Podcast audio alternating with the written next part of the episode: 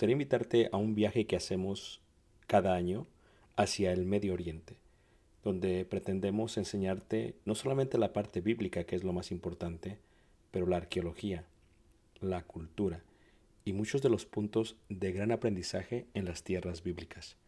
El próximo año estaremos viajando desde Egipto a través del desierto en las jornadas de los israelitas, tocaremos Jordania, veremos una de las maravillas del mundo antiguo que es Petra, subiremos por la tierra de los edomitas, amonitas y los amorreos y entraremos por el río Jordán hacia lo que sería la tierra prometida y finalizaremos con la tierra prometida. Si tú gusta estar con nosotros y quieres más información, puedes visitar nuestra página ricardobarrera.us. Ahí encuentras la información. Dios te bendiga y espero esta clase sea de edificación. Gracias. Bueno, pues sean todos bienvenidos una vez más. Estamos viendo una lección los miércoles o los domingos en la mañana, perdón, eh, que tiene por título Filipenses, la ciudadanía celestial. Y el día de hoy entramos a Filipenses capítulo 4. Y en el capítulo 4 de Filipenses eh, vimos en la última lección que Pablo tenía un amor muy profundo, un deseo muy interno por la iglesia del Señor. Y Filipenses 4 en el versículo 2 pasa a lidiar con un problema que había en la congregación, con un conflicto que había en la iglesia. Y es muy interesante que Pablo decida eh, liderar en una forma pública de tal problema. Normalmente se hace en una forma privada, pero al parecer este problema que había entre estas dos hermanas, pues causó tanta conmoción que a Pablo le llegó la noticia y que Pablo, mientras está escribiendo la carta, decide incluir, y esto es muy interesante, hermanos, porque normalmente no se hace esto, se incluye este problema y lo hace en forma pública. Y el nombre de ellas, como dice aquí en el versículo 2, dice ahí, ruego a Evodia y Sintique. Estas dos hermanas, el nombre Evodia significa fragancia y el nombre eh, ¿verdad? Es un nombre que eh, significa fortuna. Son los dos eh, nombres de estas dos hermanas. ¿Pueden dos hermanas causar tal conmoción que Pablo decida hacer un paréntesis entre la carta y llamarles la atención? Totalmente eso es lo que hace Pablo. Dice, ruego a Evodia y a Sintique que sean de un mismo sentir en el Señor. Asimismo te ruego también a ti, compañero fiel, y no sabemos quién es el compañero fiel, que ayudes a estas que combatieron juntamente conmigo en el Evangelio, con Clemente también y los demás colaboradores míos cuyos nombres están en el libro, en el libro de la vida. Pablo inicia haciendo un ruego a estas hermanas. Y la palabra ruego significa invitación, exhortación, amonestación, confortar y consolar. La pregunta que nos hacemos es, ¿por qué había este problema? ¿Qué hacía que dos personas dentro de la iglesia, y Filipos era una congregación grande, cuando ves las ruinas de la iglesia en Filipos, no es una congregación pequeña, es una congregación numerosa, la primera iglesia en Europa, es una iglesia eh, muy próspera, eh, pero tenía este problema. Así que siendo tan grande la iglesia, ¿por qué suele suceder, suceder ello? Ahora, son varias cosas interesantes. La primera que es interesante es la posición en la que las ve Pablo. Pablo dice de Bodia y Sinti que en el versículo 3 dice, así mismo te ruego también a ti, compañero fiel, que ayudes. O sea, alguien que no sabemos cuál es su nombre, hay muchos debates en quién sería, pero una persona, un hermano que era muy fiel en la iglesia, iba a tratar y a ayudar a estas mujeres a resolver sus diferencias. Y luego dice ahí que ellas, estas que combatieron juntamente conmigo en el Evangelio, cuando habla de la palabra eh, combatir, es una palabra que se utilizaba para los gladiadores. La idea tiene que ver con una pelea vigorosa, utilizaban los gladiadores. Entonces, las hermanas eran hermanas de un carácter muy fuerte, eran hermanas que ayudaron mucho en la fe y en la expansión del Evangelio a Pablo, y esta fortaleza que tenían ellas, pues de alguna u otra manera, dice Pablo, conmigo combatieron, o sea, las veía no solamente como hermanas, sino como colaboradoras y también habla de Clemente, un varón, y luego dice, y los demás colaboradores míos, dice, cuyos nombres están escritos en el libro de la vida. Ahora, la otra cosa que dice de ellas es que el hecho que tengan esta diferencia, este gran problema, no elimina su nombre del libro de la vida. O sea, automáticamente no las borra. Entonces es interesante que las dos estaban perseverando fielmente en la iglesia. Es interesante que las dos seguían continuando fiel al Señor. Es interesante que en esta continuación de parte de, ellas al Señor, es interesante que Pablo las ve como miembros fieles y que su nombre todavía está escrito en el libro de la vida. Pero que de alguna otra manera, estando juntas en un mismo sentir, no sabemos qué pasó, no sabemos qué ocurrió, pero de pronto pues tuvieron un problema y el problema era muy obvio. Y no solamente era obvio para ellas, era obvio para toda la iglesia.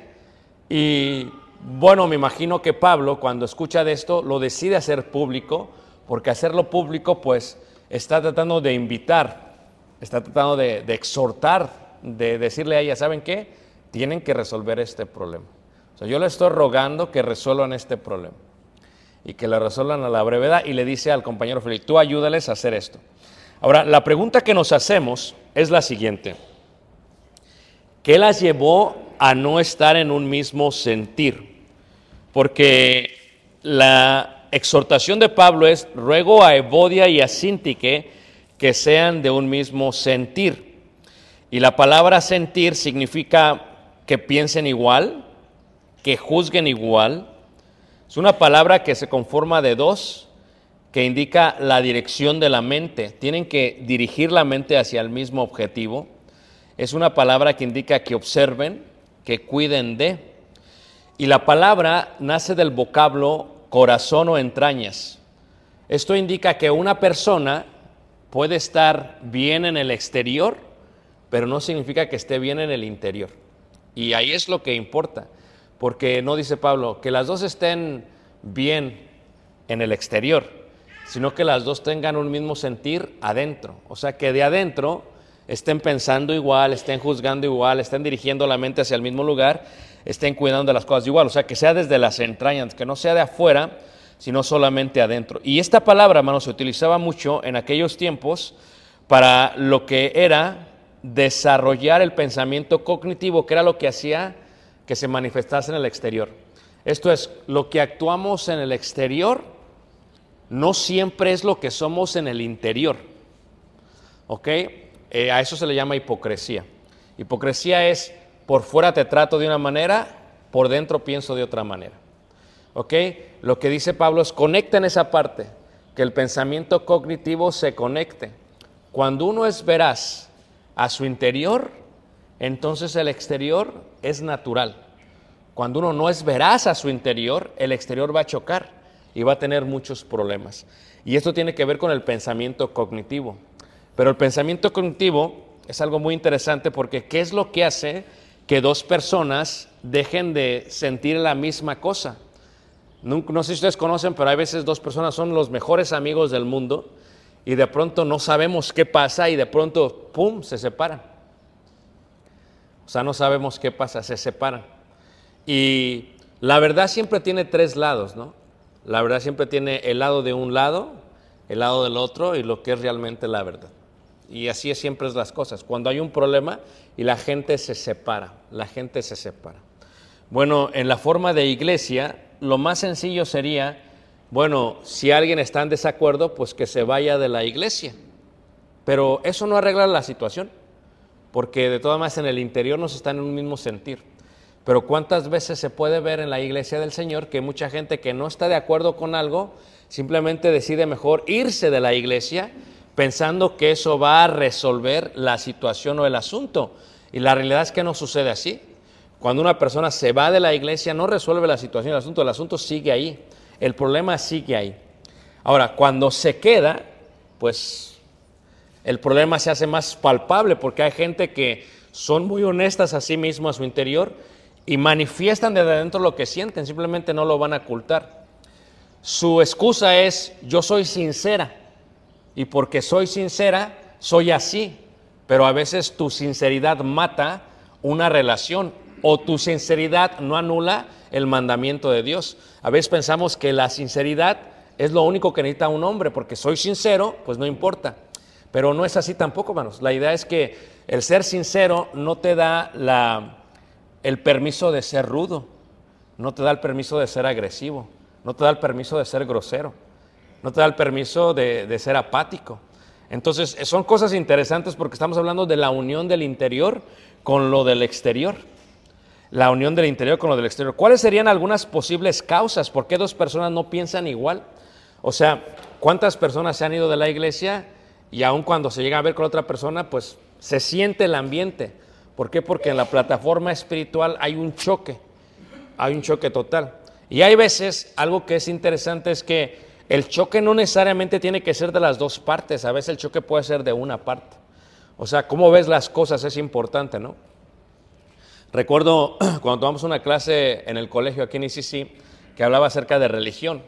Y lo que decía el maestro es muy interesante porque lo que decía el maestro es que nosotros queremos ver siempre las cosas desde nuestros anteojos. Y utilizaba los anteojos para verlo. Pero ¿qué sucede? Que cuando yo le doy el anteojo a alguien más, mis anteojos, mis lentes, tienen un grado distinto al de los demás. Y para mí se va a ver bien, se va a ver claro, pero a la persona que le voy a dar mis lentes, si no es del mismo grado, no se va a ver bien. A esto tiene que ver a veces con personalidades. Si yo le doy mis lentes a una persona que tiene la misma personalidad que yo, vamos a ver las cosas totalmente iguales. Pero si le doy mis lentes a una persona que tiene las cosas distintas o el grado distinto al mío, una persona distinta, va a ver las cosas distintas. Y entonces aquí te das cuenta por qué es que hay posibles razones en las que dos personas no se lleven bien, aunque sean miembros de una misma familia. O sea, ¿cuántos problemas eh, existieron entre Evodia y Sinti que no lo sabemos? Pero me gustaría ver algunas eh, posibles causas y, y, aparte de ver unas posibles causas, me gustaría ver qué tan sinceros somos a nosotros mismos desde adentro hasta el exterior. Porque reitero, eh, eh, yo podría ver las cosas desde mis lentes, desde mis lentes eso es la verdad. Así es como son las cosas. Tú las ves de tus lentes, de tus lentes es la verdad. Es más, la idea de tener cuatro evangelios en la Biblia tiene que ver con que ver cuatro puntos de vista distintos que hablen del ministerio de Jesús. Y muchos concuerdan, claro, pero algunos extienden cosas más. La mejor manera de decir esto es eh, en una mala historia contada, es posible que se cuente mal la historia de quién es el malo en la historia. Cuando una persona cuenta una historia, la cuenta mal, puede ser que la historia tenga un cierto tipo de, de objetividad, ¿no? Y diga, ¿sabes qué? Voy a contar esta historia o voy a poner esta foto porque en la foto se podría ver como que es la culpa de tal persona, pero cuando se ven todos los ángulos, entonces te das cuenta de cuál es el problema. No estas cámaras nuevas que sacaron de 360 grados, se ve todo el ángulo. Cuando ves un choque automovilístico, por ejemplo, si lo ves de cuatro esquinas y si es en una esquina el choque, pues desde las cuatro esquinas cada quien va a tener desde sus anteojos lo que ellos ven. Dicen, desde lo que yo vi, esto es lo que yo veo. Desde lo que yo vi, esto es lo que yo veo. Ahora, ¿qué sucede cuando se le añade sazón a esa historia? Eh, en muchos periódicos que no son recibidos como periódicos reales, ¿verdad? Y es parte de lo que es el periodismo. Lo primero que le enseñan a los periodistas es que tienen que ser totalmente objetivos a la historia, no tener ningún cierto tipo de, de partidismo o de partido en eso, porque si no se van a ir por un lado. ¿Y qué es lo que sucede, hermanos? Que hay ciertos periódicos que son amarillistas y que es amarillistas le echan de más, más a lo que es. Eh, hace eh, unos días se publicó en Twitter una fotografía, ¿verdad? Y decía que había sido atacado el Pentágono, ¿verdad? Pero la fotografía no era real. Y, y- se movió así. Y fue tan rápido que se movió en el sistema cibernético que hasta la bolsa cayó como 500 millones de dólares. O sea, una mala foto, una mala historia cuenta algo que es equivocado.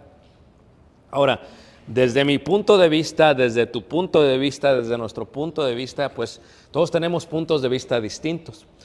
Podríamos decir, ¿de quién fue la culpa?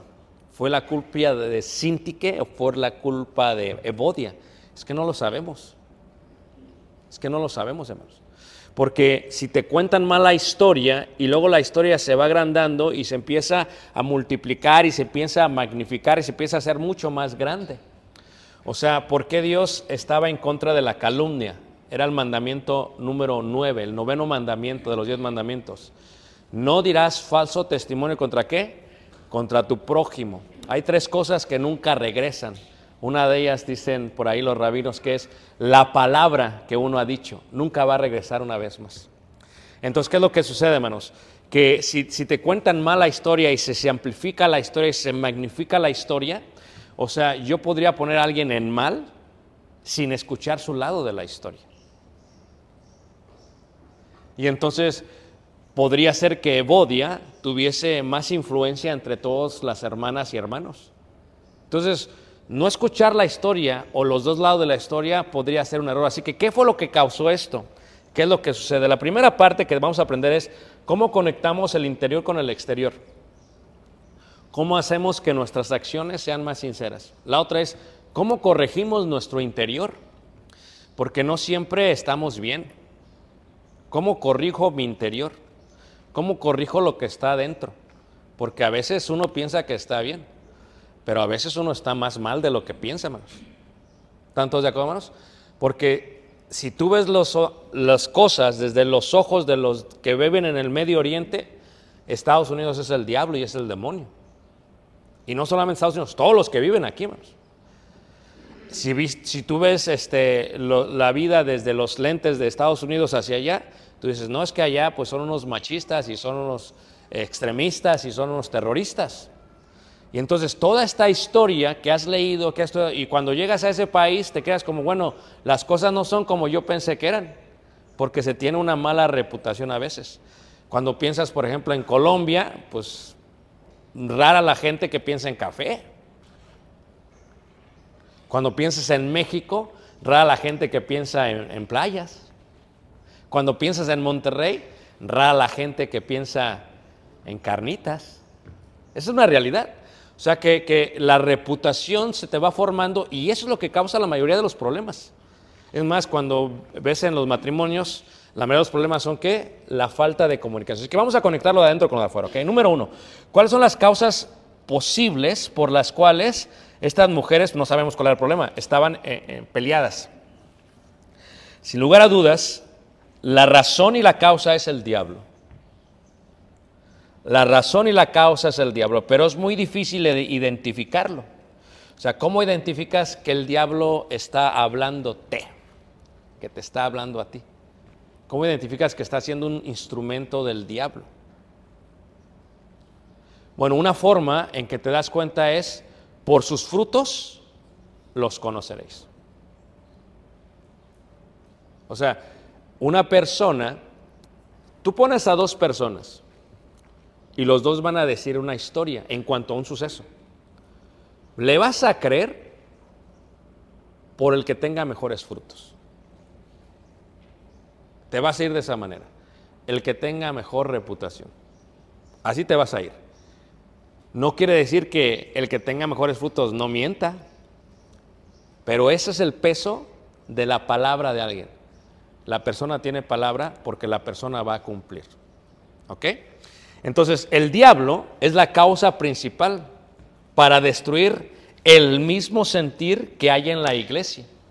O sea, cuando el diablo ve que la iglesia está pensando en una, misma cosa, está actuando en una misma dirección, el diablo se quiere meter. Es, dice, ok, ¿cómo me meto? Y el diablo no va a utilizar a la gente más activa para meterse en la iglesia. Va a utilizar a la gente menos activa para meterse en la iglesia. O sea, se van a quejar de algo que no, que no tienen ni queja, pero desde su punto de vista ese es el problema. El diablo es la causa principal para destruir un sentir. ¿Por qué? Porque el diablo sabe que si destruye ese mismo sentir, va a destruir el propósito de la iglesia. Entonces Pablo dice, estas son más, o sea, si estuvimos en un mismo sentir antes, combatíamos fervientemente por el Evangelio y le estábamos echando ganas, o sea, ¿qué pasó? O sea, ¿qué chocó entre ustedes? Una causa es que dejaron estas hermanas que el diablo entrase en la vida de ellas. Y cuando digo que entrase, digo que le colocó en su mente una historia que no era, una historia que no es, una historia falsa, una foto- fotografía montada como la del Pentágono. Eso fue lo que pasó. Y entonces se corrió de, de- de- de- gran manera. Número dos, una causa tal vez posible en, en el en eso puede ser un desacuerdo. Simplemente tú y yo no estamos en acuerdo. No vemos las cosas de la misma manera. ¿Por qué se crea un organigrama en una compañía? En una compañía se crea un organigrama. ¿Y qué es un organigrama? Es el peso de autoridad. ¿Por qué se creó un organigrama en un hogar? Es el peso de autoridad. Mira, en un hogar, la cabeza es el hombre. La mujer es el cuerpo de la cabeza. Entonces, el organigrama está creado. No quiere decir que el hombre va a estar bien, que es correcto. Pero como el organigrama está creado de esta manera, ¿qué quiere decir esto? Ayúdenme, hermanos. Que la autoridad cae sobre el hombre aunque el hombre se equivoque. E- e- Así lo dice. En la iglesia la autoridad la tiene Dios, pero hay un organigrama. Primero tienes que ser miembro para tratar de cambiar algo aquí. Y segundo, eres parte del organigrama y si no eres parte, aunque tú quieras cambiar, no lo vas a poder cambiar. Y no lo, el organigrama lo establece la compañía para qué. No quiere decir que, que no se van a equivocar, pero así es como son las cosas, hermanos. Donde quiera que vayas hay un organigrama. Y no importa lo que tú digas, cuánto saltas, cuánto esperas, así son las cosas. Decir, ay, o te sujetas o te vas, porque es un organigrama. Es parte de la vida. El desacuerdo que hubo entre ellas era entre dos hermanas. No hay organigrama entre ellas. Por eso el desacuerdo se había hecho muy vasto. Si hubiera habido un organigrama, aunque estuviera mal, el que tenía autoridad lo decide y está mal, él va a tener su cargo de culpa, porque tiene el, peso de autoridad. Pero en este caso eran dos hermanas. ¿Y cuál era el desacuerdo? Había una división y una casa dividida no puede, ¿qué manos? Permanecer. O sea, el mismo pudo haber sido bíblico, o sea, pudo ser que estas dos hermanas vean un punto bíblico de distinta manera. Mira, fíjate, por ejemplo, ahí en la segunda carta de, Timoteo, en el capítulo 3, en el verso 16, primera carta de Timoteo, capítulo 3, verso 16, habla acerca de un desacuerdo.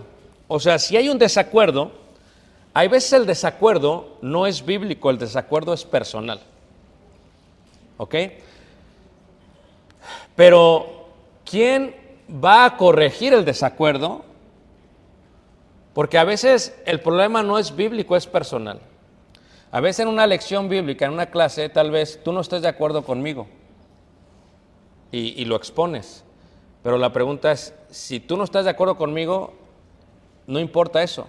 La pregunta es, si te enseño lo que dice Dios, entonces tú estás en desacuerdo no conmigo. ¿En desacuerdo con qué, hermanos? Con Dios. Y lo mismo para conmigo. Si yo estoy en desacuerdo contigo, pero tú me muestras con la Biblia que yo estoy mal, entonces yo, no importa qué desacuerdo tengo contigo, yo me tengo que corregir. Llega al punto de la corrección. Si la palabra es la autoridad en la iglesia, dice ahí 2 Timoteo 3:16, dice, toda la escritura es inspirada por Dios y útil para enseñar. Y ahí está, para redarguir. ¿Y qué es redarguir? Convencer. Si hay un desacuerdo entre dos personas, vamos a ver qué pasa. Y luego dice, ¿para qué, manos? Para corregir y para destruir qué? En justicia.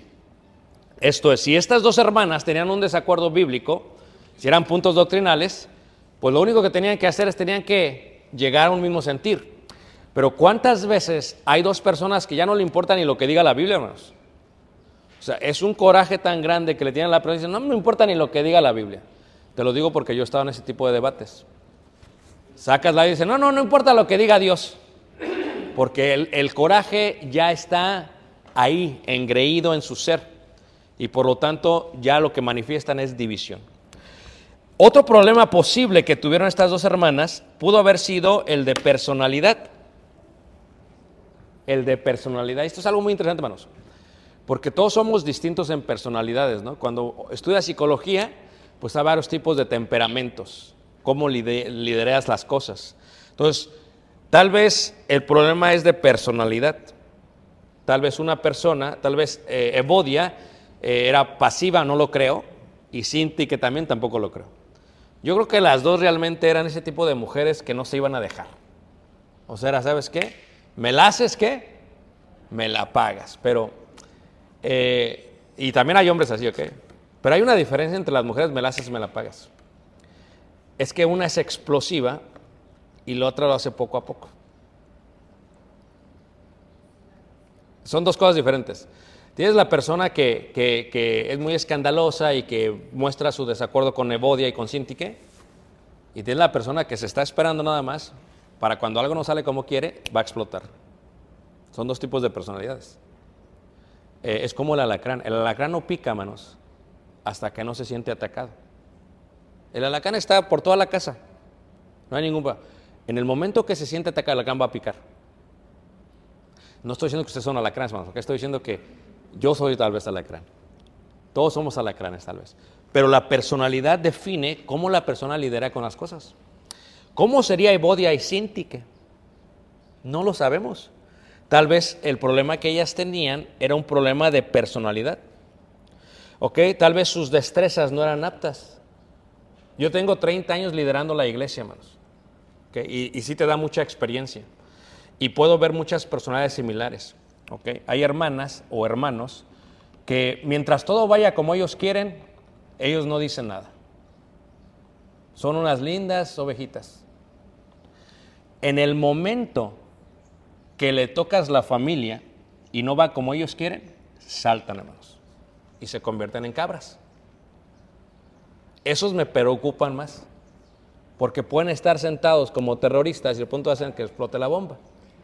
Es mejor saber con quién estoy lidiando que de pronto no saber cómo voy a actuar. ¿Sería así Evodia? No lo sé. ¿Sería así Cinti? Que tampoco lo sé. Es una forma de estudio. Es de estudiar. ¿Cómo serían? ¿Qué fue que eran ellas? Ahora, las destrezas que ellas tuvieran, porque tu personalidad te da una destreza. ¿Ok?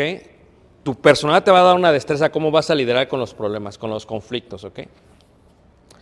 Si tu personalidad no te da la destreza de liderar con los conflictos, la forma en que tú vas a actuar va a ser de distinta manera. Una podría ser, te aíslas, te aíslas de todos. Esa es tu forma de confrontar tu problema. Y al aislarte piensas tú que de esa manera vas a solucionar el problema. Lo que tú no entiendes es que cuando uno se aísla, hermanos, el diablo te trabaja. Es más, en el silencio que no se habla con el Padre Celestial, el diablo te está hablando a ti. Entonces, cuando uno se aísla, hermanos, el diablo te trabaja. Te trabaja y te trabaja y te trabaja y te trabaja. Entonces, pero esa es tu personalidad. Porque tu personalidad no es como que vas a confrontar el problema, tú sabes, me voy a aislar. ¿Sería ese el problema de ellas? No lo sabemos. Porque no tendrían las destrezas aptas para liderar con otras personas. No todos pueden liderar con las personas, hermanos. No todos pueden. Eh, aquellos todos que estén en una posición de, supervisión o de gerencia o de, de que lideran con gente saben.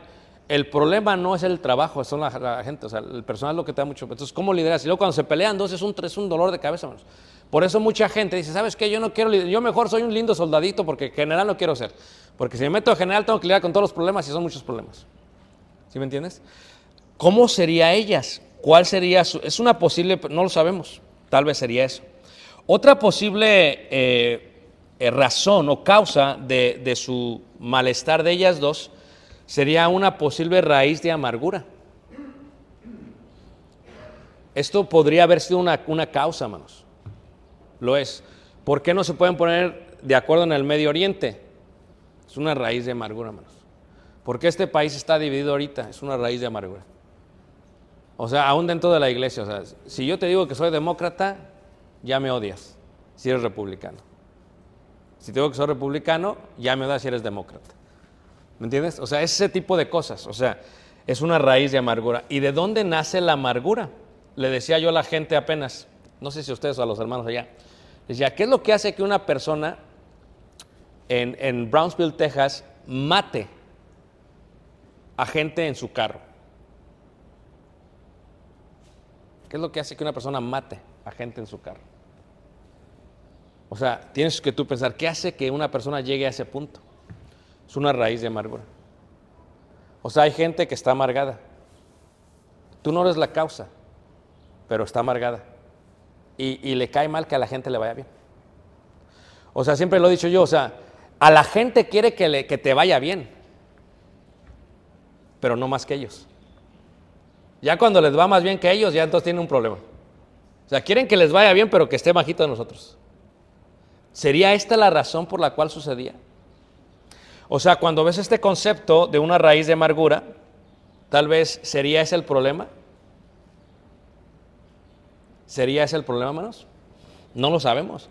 O sea, sería que las hermanas tuvieron un pleito, tal vez en un convivio, y, y se agarraron y no sé, le hizo un acá y, y la hermana se sintió mal. Y, y- cuántas cosas no nos sentimos mal por cuántas cosas. Y a veces ni sabemos. Entonces, que se pasa el tiempo, hermanos, y esa raíz se, se planta, ¿no? Le decía yo a Tali, ¿no es increíble que hace solamente un mes y medio estaba todo seco, hermanos? Y así en un mes y medio, como hay verde por donde quiera. Y, hablamos, y la hierba mala, o sea, crece rápido, sin fertilizante, no la puedes matar, hermanos. La arrancas y todo, y se queda un poquito, ¡fum! ahí va otra vez. Y es una hierba que cae mal, que cae mal, hermanos. Bueno, esa raíz es una raíz de amargura. Que cuando está en el sentimiento de una persona y crece, pues tal vez esa fue la razón por la cual no estaba, eh, no lo sé, tal vez fue esa, no sé. Tal vez eh, fue un celo o envidia, hermanos. Posiblemente, eh, no sé, tal vez eran tan activas en la iglesia que de pronto alguien dijo, como en el caso del rey David, ¿no? Que le empezaron a cantar las mujeres, vean, oh, este, David, este, oh, Saúl, tú mataste a mil, pero David mató a diez mil. Y entonces, ¿qué pasó? No, pues imagínate, más, se siente duro a poco, ¿no?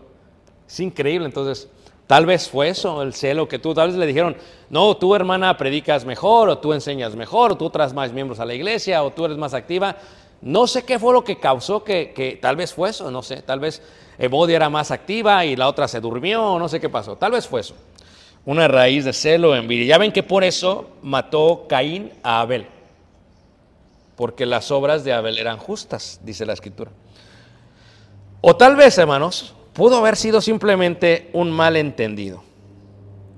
Y si fue un malentendido, hermanos, pues como que no es muy difícil resolverlo, ¿no lo creen? O sea, si es un malentendido, lo único que necesitamos es, vamos a entendernos. Déjate, doy, déjate enseño cómo yo veo mis, mi- con mis ojos las cosas. Con mis ojos las veo así. Ahora te escucho, ¿cómo las ves tú? Con tus ojos las ves así. Cuando damos preconsejería matrimonial, esa es la parte de cómo resolver conflictos en el matrimonio, es importantísimo. Porque ¿quién no tiene problemas? Nada más que hay algo di- diferente, hermanos. Cuando tú tienes problema con tu esposo, como tienes que vivir con, con él, pues te aguantas y ahí lo desarrollas y ahí vuelven a platicar. Y lo mismo con los hijos. Si le tuviéramos la misma paciencia a los miembros de la congregación que le tenemos a nuestro cónyuge y a nuestros hijos, las cosas serían distintas. ¿Me entienden lo que estoy diciendo, hermanos? Solamente que no lo tenemos. No lo tenemos. Si, si tú tuvieras la misma paciencia para conmigo y yo la misma para contigo que tengo para con Cali y con mi esposa, las cosas serían distintas. Solamente que no las tenemos. Porque cada quien le va a tener más paciencia a quien cada quien considera suyo. ¿Cuál sería el malentendido? Tal vez fue una mala plática. A veces tiene que ver con el lenguaje corporal. A lo mejor, eh, a ver, háganme un, gesto así como que estoy molesto contigo a veces. A veces eh, la gente puede hasta alzar sus cejas así, ¿no? Increíble, ¿no? Y dices, tiene algo contra mí. No te das cuenta que fue que tenía alergia y iba a estornudar y por eso la sala. No lo sé. Tiene algo contra mí. Pudo haber sido el lenguaje corporal. Pudo haber sido malinterpretar las intenciones de la persona. Pudo haber sido las palabras que dijo. Y muchas veces hay malos entendidos. Mira, yo esta lección la preparé de hace, es más, este tema lo di hace como cinco meses. Hoy tocaba esta lección. Y tal vez tú dices, el hermano preparó esa clase para mí. No, no, esta ya la tenía preparada desde hace cinco meses. Y todos los maestros pueden corroborar porque ya tengo la temática. Este debe enseñar esto y este, ya saben que enseñamos cada domingo. Pero a lo mejor alguien dice, no, es que hermano la trajo para mí. No, no. Entonces puede ser una mala intención, o puede ser una mala interpretación, o puede ser un mal qué? Un malentendido. Aquí el detalle, hermanos, es cómo le hacemos para resolver un conflicto entre dos personas. ¿Cómo le hacemos para resolverlo? O sea, ¿cómo diriges un pueblo de más de 150, 175, 200 personas sin problemas? Porque cada quien tiene sus propios lentes. ¿Estamos todos de acuerdo con eso, hermanos? O sea, tú ves las cosas desde tus propios lentes. Yo veo las mías desde mis propios lentes. Lo primero que tenemos que entender es que todos tenemos puntos de vista distintos. Pero lo que nos puede corregir nuestros puntos de vista es la Biblia. Entonces, si alguien que se supone estudia la Biblia te está diciendo algo, te lo está diciendo por tu bien.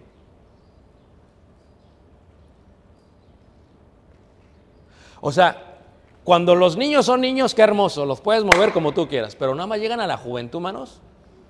Wow, ¿a poco no? Se ponen de tercos. No, que yo quiero y ah, ahora tienes que argumentarle por qué no.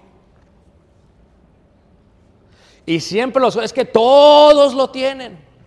Fíjate que una manera, eh, yo trabajé para McDonald's, ¿ok? Teníamos más de 500 empleados, ¿ok? Liderábamos con muchos conflictos dentro de eso. Era bien fácil porque, ¿sabes qué? Estás despedido. Y ya, se acababa. Aquí le quiero, no puedo aquí hacer eso. Me dan ganas, pero no puedo. ¿Me entiendes? Tengo que aguantarme. Pero ya era, estás despedido. Porque tú rompes la política y te vas. Así de sencillo. Era sencillo. Pero cuando vas a arreglar un problema, cuando vas a arreglar un conflicto, la manera en que lo tienes que hacer es, tiene que haber una regla para medir lo que se está haciendo. Y nuestra regla es la Biblia. Esa es la medida de lo que vamos a hacer. Tal vez el punto es personal. No me gusta que esta pared esté blanca. No me gusta que esta pared esté blanca. Y tal vez es un problema personal, hermanos. Es un problema personal. Entonces, para resolver problemas siempre lo que hacemos es que vamos a escuchar el lado de una persona primero. Vamos a escuchar tu punto de vista. Y mientras lo vamos a escuchar, vamos a ir viendo qué tan apegado está a la Biblia. ¿Todos me están siguiendo, hermanos? Luego, vamos a escuchar el otro punto de vista. Y vamos a ver qué tan apegado está qué? A la Biblia. Número uno, lo primero que deberíamos de hacer, como dice Romanos 15, 15 7, es deberíamos actuar como Jesús. Y déjame decirte que dependiendo tu panorama bíblico, tú vas a pensar que Jesús solamente era misericordia y perdón, desde tus lentes. Pero también vemos que Jesús fue muy rígido con ciertas personas. Nunca pensarías que Jesús le diría, ve y dile a esa zorra. Nunca pensarías que Jesús haría eso.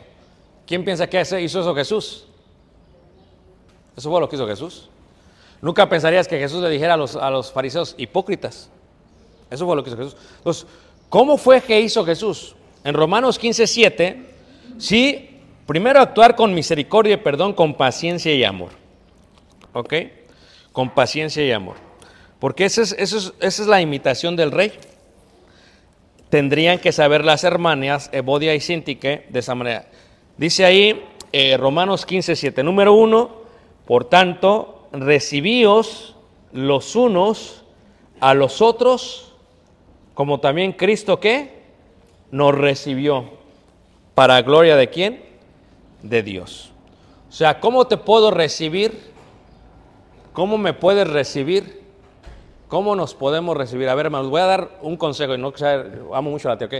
Cuando estemos en servicio, nadie salga por acá, van por allá, por favor, ¿ok? Porque realmente que todos, todos se desenfocan de lo que estamos haciendo, ¿ok? Por favor, si, si, hay una, una, pausa y tienen que salir, usen la otra puerta, por favor. No esta puerta, porque es, eh, primero el aire acondicionado y luego el desorden, porque todos están como, ¿qué, qué está pasando? ¿Está, ¿Pasó algo? ¿Qué pasó? So, les pido favores, ¿ok? Este, primero deberíamos actuar como Jesús, el Cristo, con misericordia, con perdón, con paciencia y con amor. Cuando tú tienes un choque contra tu esposa o contra tu hijo, normalmente el que es más maduro se tiene que, ¿qué manos? ¿Qué hace el más maduro, manos? ¿Ah? Aguanta más. Aguanta más. Porque el, que es inmaduro te va a dar con todo esto y esto y esto y esto. Y porque es maduro, ¿sabes qué? Voy a escucharte. Te voy a escuchar. Voy a aguantarte. ¿Ok? Primero. ¿Quién debería de perdonar?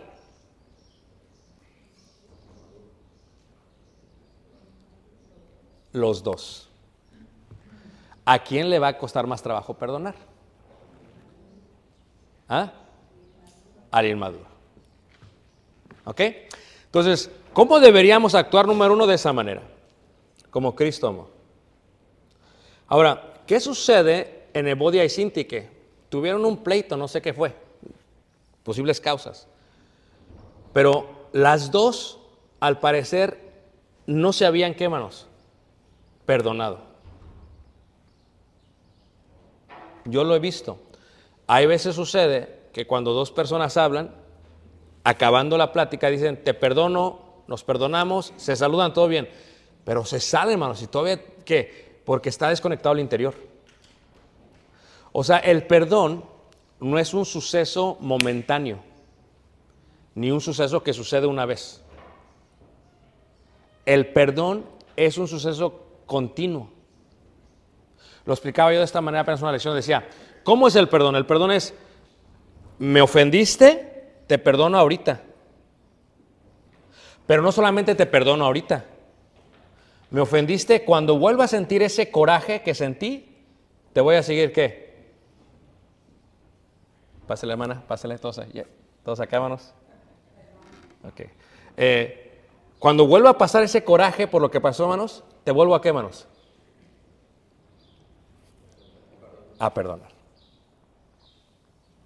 ¿Cómo se forma la raíz de amargura? La raíz de amargura es que no te perdone y cuando te dije que te perdoné, estamos desconectados. Adentro no te perdoné. Te lo dije, pero no lo sentí. Te lo dije, pero no lo razoné. ¿Qué es perdonar, hermanos?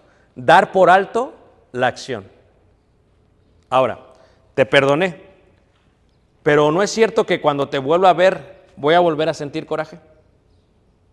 ¿Sí o no, hermanos? Claro, somos humanos. Cuando te vuelva a ver, tengo que volverte a qué, hermanos? ¿A qué? A perdonar. ¿Cuántas veces perdonaré a mi hermano? Dice la escritura. ¿Cuántas veces, hermanos? 70 veces 7.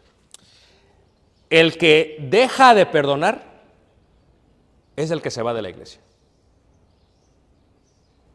Y cuando se van van hablando mal de la iglesia. Pero fue el que dejó de perdonar.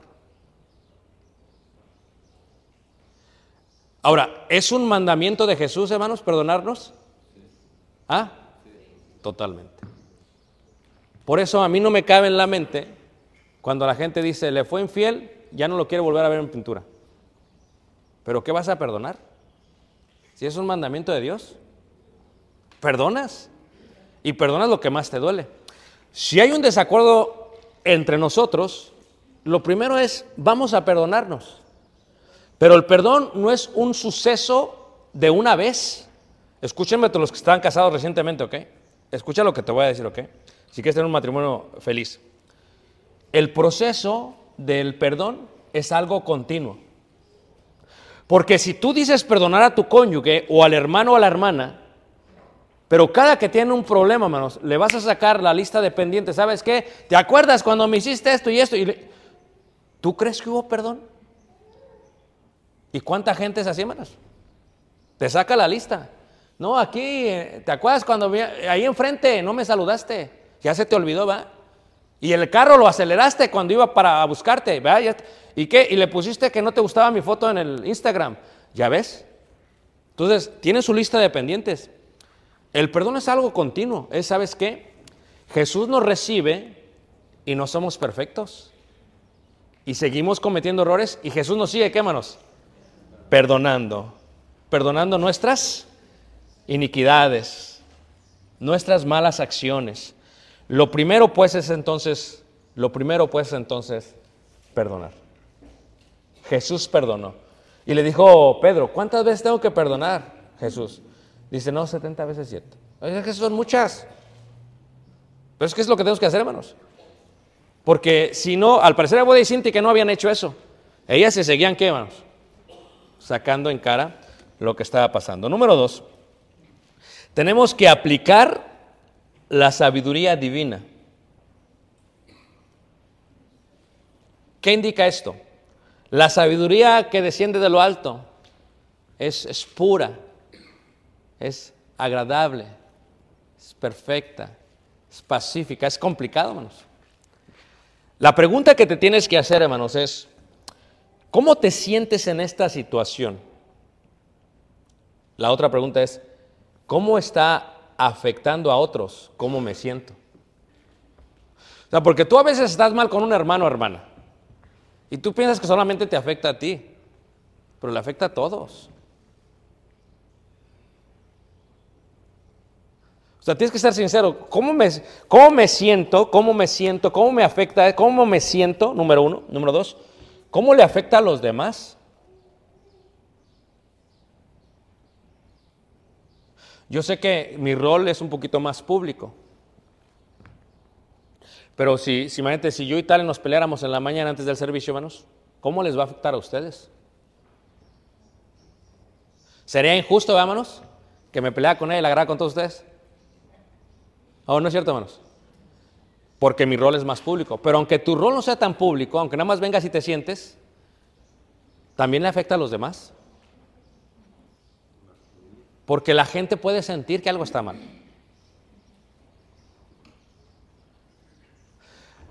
Hay gente que acaba el servicio y ¡pum! se van, hermanos. Porque no quieren enfrentar, no quieren saludar. ¿Ah? Le dan la vuelta, hermanos. Es que eso no es, eso, no es, eso no es lo que Jesús nos enseñó, hermanos. tienes que afrentar. Y luego dices que este no merece mi perdón. Pues, tal vez no se lo merezca. No lo merecíamos nosotros. La otra pregunta que te tienes que hacer, hermanos, cuando aplicas la sabiduría divina, esto es muy importante, ¿ok? ¿Qué intenta Dios enseñarme en esta situación? Siempre que me pasa a mí algo, siempre digo, ¿qué es lo que Dios me está diciendo? No- porque todas las cosas nos sirven para nuestro bien. ¿Qué es lo que Dios me está enseñando en esta situación? Número tres. Tenemos que aprender a reconocer, hermanos, cómo se está manifestando ese tipo de resentimiento. O sea, se manifiesta a través de control, se manifiesta hasta bien- a través de enojo o se manifiesta a través de aislarse. Es lo que yo les decía hace rato. Si tú te molestas con alguien, ¿qué culpa tiene toda la iglesia? Sin embargo, ¿cuántas veces vemos esto? Se molestó con alguien y ya no viene a la iglesia. Oye, pues ¿qué culpa tiene la iglesia? Se molestó con alguien y ya no viene a la iglesia. No. Y luego le echa la culpa a la iglesia. Pues ¿qué culpa tuvo la iglesia? ¿Y qué pasa si la persona nunca externó lo que sentía? Porque hay gente que nunca lo externa, hermanos. Te saluda bien y todo bien y todo bien. Y de pronto lo externa y pues ¿qué? ¿por qué no me habías dicho esto antes? Tal vez lo hubiéramos podido arreglar antes. So, es tan importante conectar lo de adentro con lo de afuera y tan importante ver cómo se está manifestando eso, porque a veces queremos enojarnos, controlar o aislarse. Si, si hay un libro muy bueno que se llama eh, Tus palabras no lo dicen todo. ¿Ok? ¿Y qué dice hermanos? Que el lenguaje corporal es lo que dice todo. Y gente que tiene una muy buena perspectiva o percepción del, del lenguaje corporal sabe, hermanos, cuando alguien está enojado. No lo tienes que decir, sabe, sabe. Y a veces el enojo ni siquiera es contigo, es con alguien más, pero salpica. O sea, te enojaste con tu esposo y ¿qué tengo que ver yo? ¿Por qué te enojas conmigo? Si fue la culpa del marido. Salpica. Justo o no, injusto. Sería ese el problema de Bodhi Sintique. ¿Qué tenemos que hacer entonces? Tenemos que aprender a cómo manifestar. Cuarto, tenemos que entender lo siguiente, hermanos.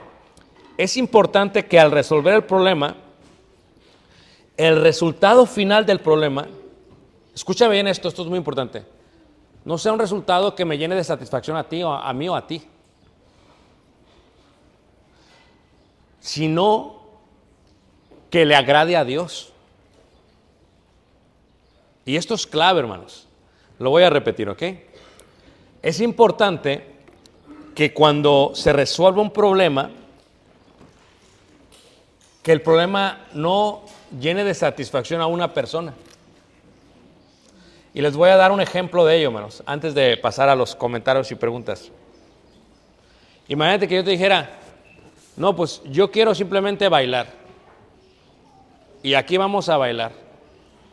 Entonces, la única manera, desde mis lentes, que yo me voy a llenar de satisfacción es que bailemos. Es la única manera.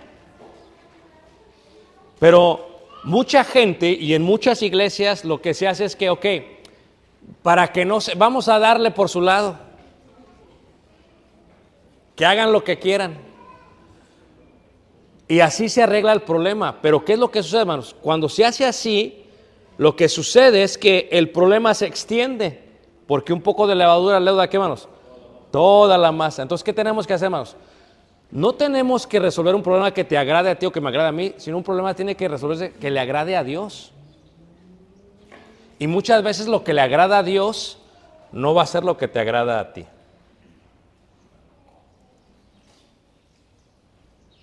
Y es donde vamos a preguntarnos. Evodia y Sintique tenían su nombre en el libro de la vida. Lo único que tenían que hacer era resolver este problema. Y sabían que necesitaban a alguien que les ayudase. Y el compañero fiel es el que lo iba a hacer. Pero lo único que tenía que hacer, ¿sabes qué? Vamos a resolverlo de esta manera. Vamos a dejarlo ahí, manos, y en la próxima lección acabaré con los próximos puntos de, eh, eh, de resolver los conflictos.